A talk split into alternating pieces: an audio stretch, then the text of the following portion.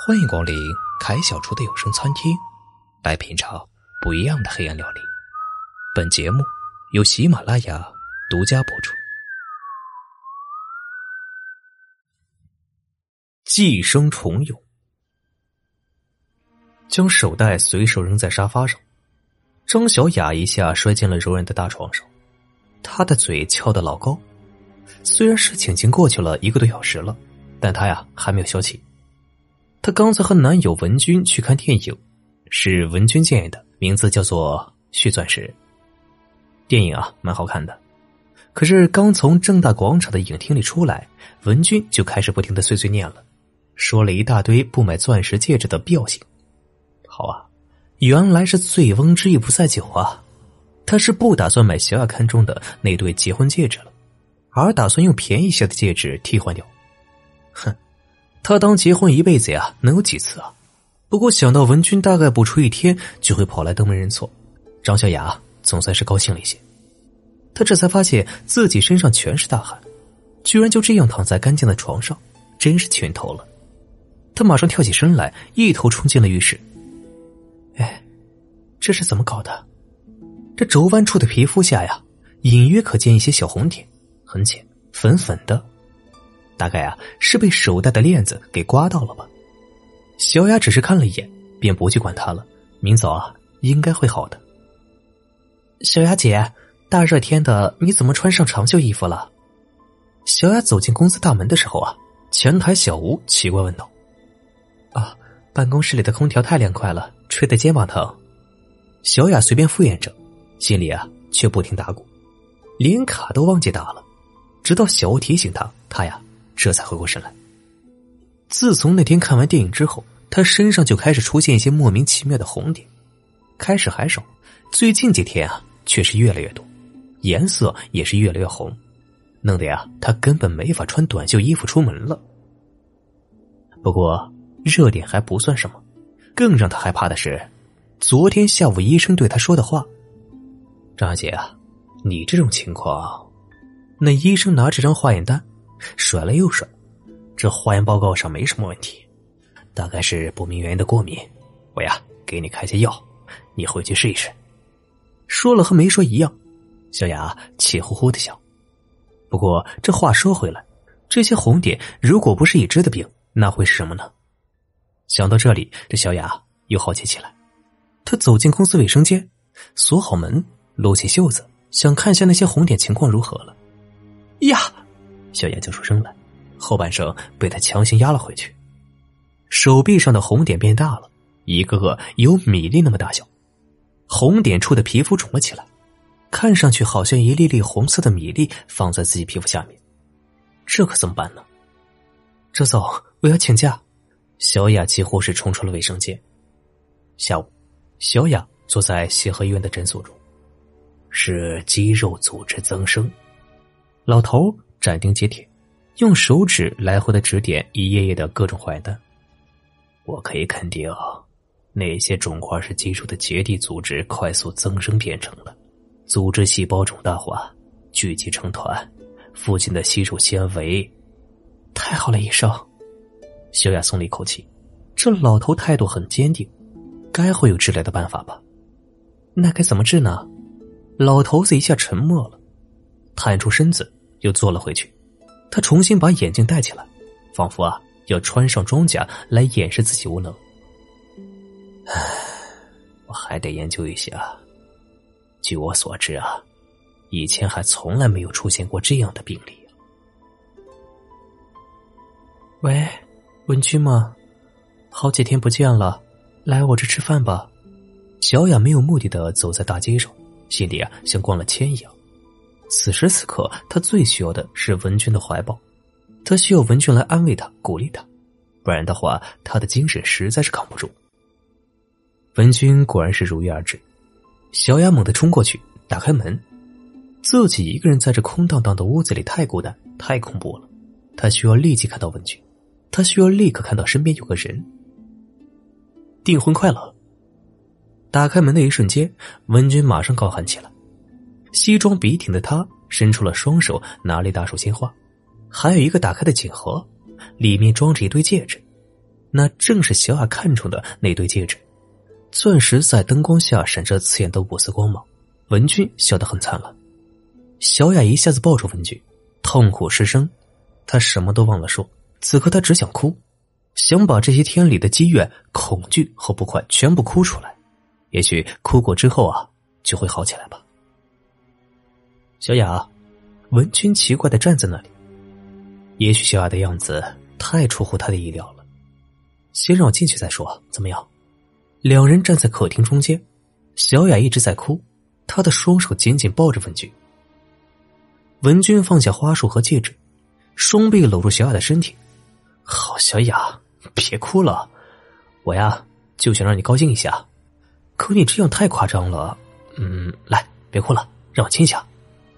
文君的手滑向了小雅的肩，小雅抬起头，可是文君的动作却突然停住了，他眯起眼睛。小雅，哎，你身上怎么了？摸起来怪怪的。小雅哭得更厉害了，她紧紧抓着文君的衣服，断断续续的诉说起来：“没事儿，我的小雅一定会好起来。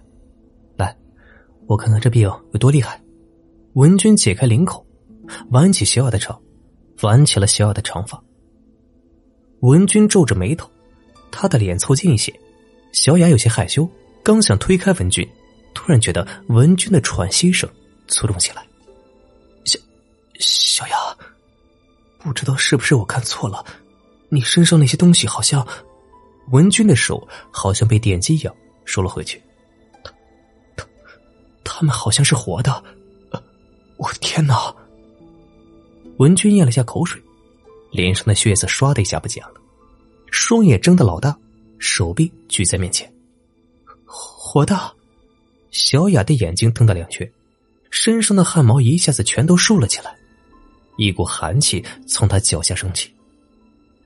露出的手臂上十几个长圆形的东西疏密不均的藏在皮肤下面，它们长得比白天的时候更大，好像一颗颗红色的豆子。小雅的眼睛紧紧盯着其中一个，她的眼睛和手臂贴得很近。在这个距离上，他可以看到那豆子上依稀有着一条条深浅不同的条纹，看起来好像毛虫的肚皮。那个豆子突然动了一下，是的，小雅千真万确的看到豆子在自己皮肤下面动了一下。她不可置信的盯着自己的手臂，好像是为了证明它的存在一样。另外一颗豆子也微微蠕动起来。他们是活的。不顾文君在场，小雅一把就扯开了衬衣的扣子，三下两下就把衬衣和内衣全部扔在地上。她赤裸身体上是数不清的红色豆子，这里一片，那里几个，豆子们一个个身材饱满，脸色红的发亮。小雅不受控制的尖叫起来，忘记了自己身上是赤裸的，整个人钻进了文君的怀里。他钻了个空，文君却猛地躲开。他整个人从沙发上坐到地上，领带歪到了肩膀上，狼狈不堪，满脸是汗。小雅，我不是那个意思啊！文君发现自己失态，喘着气坐回了沙发。来，抱抱。文君的手极其缓慢的伸过去，小雅能够清楚的看到文君的手在颤抖。文君的脸铁青，汗水一滴滴的从鼻尖和下巴上滑落下去。有我呢，小雅，一切都会好。我们结婚，还要去外国去度蜜月。你好了，立刻就去。文君的声音带着颤抖，手臂颤抖的像是筛糠，但是他还是没有松手。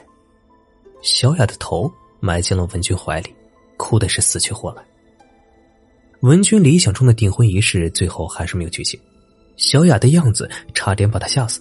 但是他爱小雅，从那天起啊，文君就请了长假，开始在小雅的家里照顾她的饮食起居。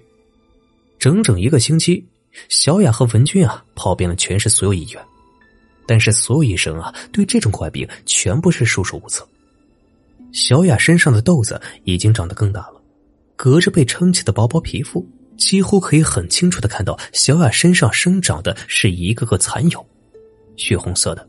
长圆形的，葡萄大小的蚕蛹，无数的细小血管缠绕在这些蚕蛹之上，源源不断的将小雅体内的养分输送给这些蚕蛹享用。第八天一早，文君突然有了办法，这些蛹埋的并不深，就是一层皮而已。文君的脸上几天来头一次有了光彩，我们干脆做手术把它们拿出来，行吗？会有伤疤的，伤疤重要还是命重要？他们跑了几家大医院，最后还是一家私人医院接下了这个烫手的山芋。这个手术风险很大。金发高鼻的外国医生操着生硬的中文，指着 X 光片和检查报告说：“张小姐的神经和血管和这些奇怪的蛹生长在一起，我不知道把蛹取出来会发生什么事。那如果不取呢？”文君追问。“啊，很遗憾，那他可能会死。”戴维两手一摊，“那还说这些废话？动刀！”文君心里一顿恶骂。“你跟我来。”戴维带着文君来到了小雅躺的诊室，诊室右侧放着一张床，床上小雅正在药力的作用下熟睡。戴维走到床边，撩起了小雅头发。文先生，你看看这个。戴维指着小雅脖子，那是一个蛹，正好长在脖子和肩膀的交界处。现在这个蛹被熟睡的小雅压在身下，只能看到一小半。你看。这个蛹已经被张小姐的身体体重压扁了，她背上的那些蛹想必也是同样的情况。戴维推了一下眼镜，可是它并没有破裂，而是像软皮胶一样在随意改变形体，这太可怕了。文君听得迷迷糊糊，你再说详细一点，怎么回事啊？我的意思是说，啊，张小姐体内这些蛹不像我们常见的生物。它们的身体结构和已知的生物蛹很不一样，它们的蛹壳是张小姐自己身体自动生成的。戴维盯着那个被压扁的蠕动的蛹，呆呆的说：“所以我不知道手术时这些蛹会发生什么情况。”文君也是一脸紧张，但手术还是要做。小雅，睡觉，马上就好。文君握着小雅的手。口罩后面是一脸的温馨，他不放心小雅的状况，特地也换了衣服陪在手术室里。等一下你醒过来就会和以前一样了。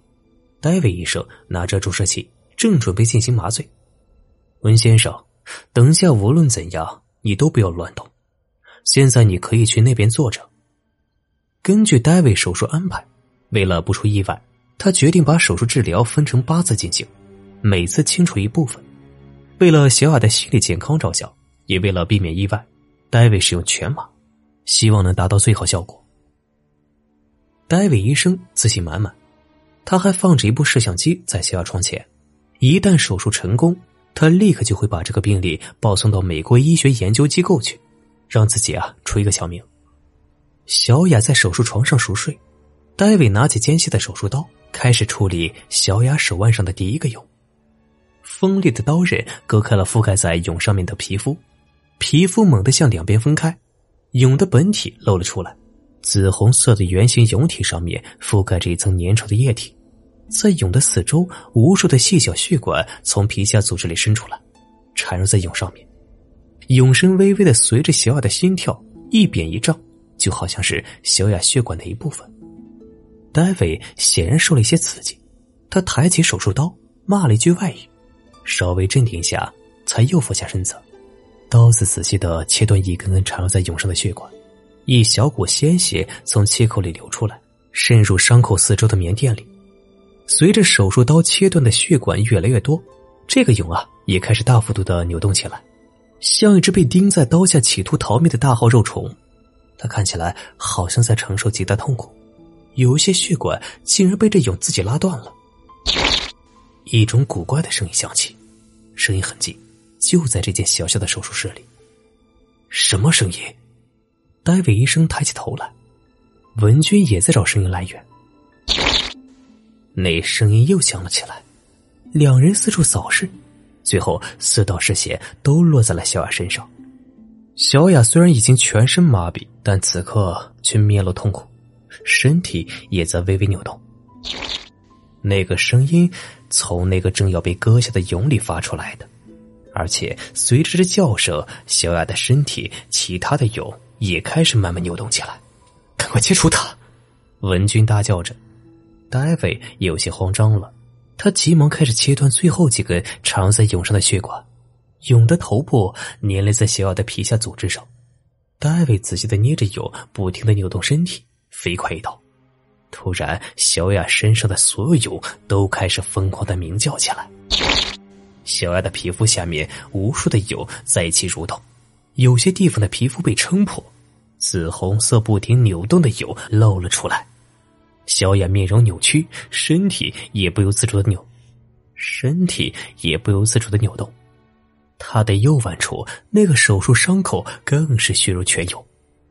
小雅手臂一挥，打乱了手术台上旁边放着的盘子。盘子里那个刚刚切除下来、还在血泊中蠕动不停的蛹也一起掉落。小雅的身体猛地从手术台上坐起来，眼睛大睁，居然用白眼人瞪着戴维。